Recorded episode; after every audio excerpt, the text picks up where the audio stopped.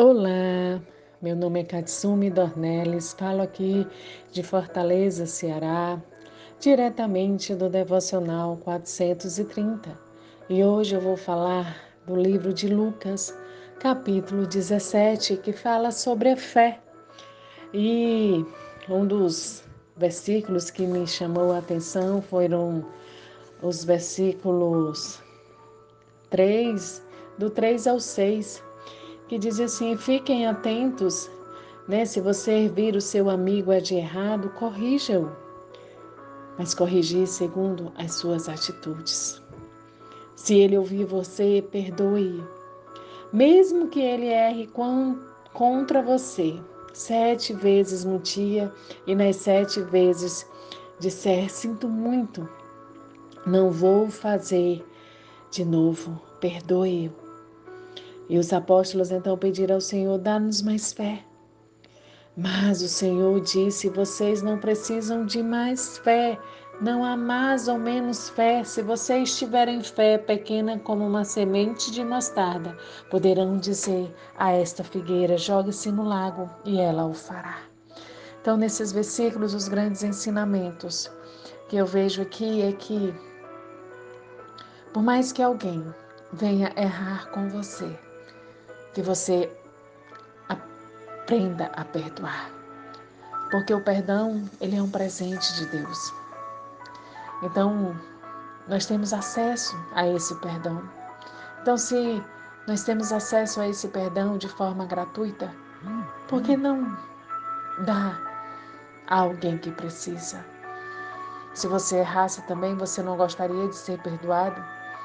Então faça para o outro aquilo que eu e você gostaríamos que fizéssemos para nós mesmos. E sejamos assim, cheios do amor e do perdão de Deus, amando sempre, perdoando sempre. Isso só podemos alcançar na verdadeira intimidade com Deus. Quanto mais nós buscarmos ao Senhor, mais parecidos com Ele nós seremos. E são diante dessas situações, quando alguém errar, conosco, que possamos perdoar. Não devemos julgar, mas agir com amor, perdoando ao próximo. E o outro versículo fala sobre realmente a fé. A fé, ele é, é um treinamento diário, diante das circunstâncias que acontecem no nosso dia a dia.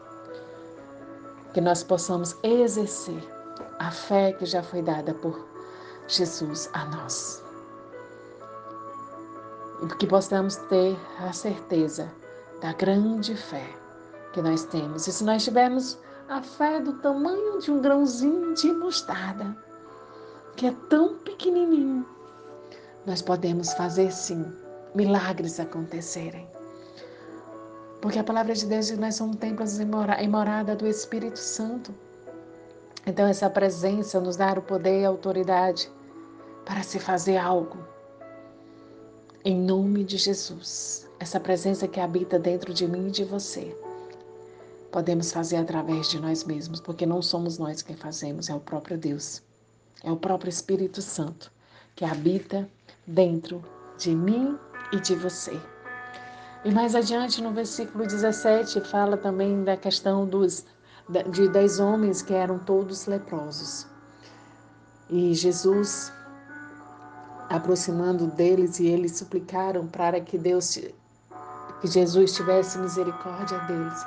E Jesus foi e os curou. Mas somente entre os dez, somente um voltou para agradecer. Que atitude, que atitude simples e linda ao mesmo tempo.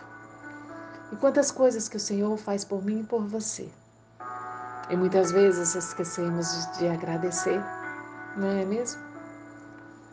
Então pare um pouco, reflita, pense em tudo que Deus já fez por você.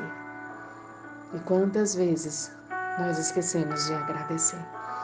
Então que nesse momento você possa pensar, parar e se for possível, pare aí e agradeça a Deus por tudo que você tem, pela saúde que você tem pela família, pela casa, enfim, por todas as coisas que Ele te deu.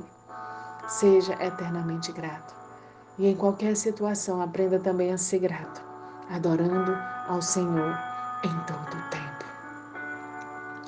E logo após, a partir do versículo 20, fala sobre a vinda do Filho do Homem. Esta vinda a qual nós, como cristãos, anseiamos pela vinda dele, para nos buscar, para estarmos com ele para sempre na eternidade. Só que nós precisamos estar atentas, vigilantes, numa constância e intimidade com Ele, buscando a Sua palavra, orando, jejuando, porque nós não sabemos quando Ele virá. Ele virá de forma inesperada, quando menos esperarmos. Então, que possamos vigiar, estar atenta, estar com o nosso coração voltado para o Senhor, para que a cada dia nós possamos seguir e obedecer as instruções desse manual tão maravilhoso que Ele nos deixou, que é a Bíblia, que é a palavra de Deus. Quanto mais próximo do Senhor, mais você vai estar conhecendo a Ele. E aí você realmente, como eu falei, seremos parecidas com Ele. Filhas cheias da presença, do amor do Pai, dos frutos do Espírito Santo. E assim nós seremos também esta palavra de Deus, nós seremos a resposta para esta geração.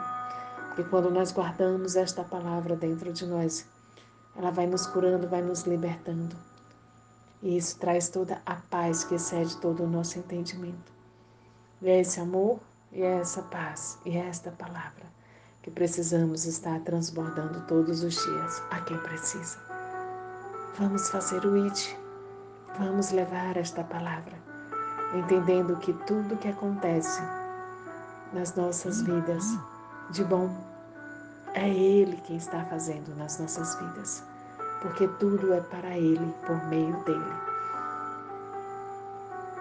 Guarde o seu coração. Guarde esta palavra sempre no seu coração esteja atenta e vigilante, glorificando sempre o nome do Senhor. Lembre-se, você tem a identidade de Cristo. Você é filha amada do. Se Ele já te deu tudo, toma posse.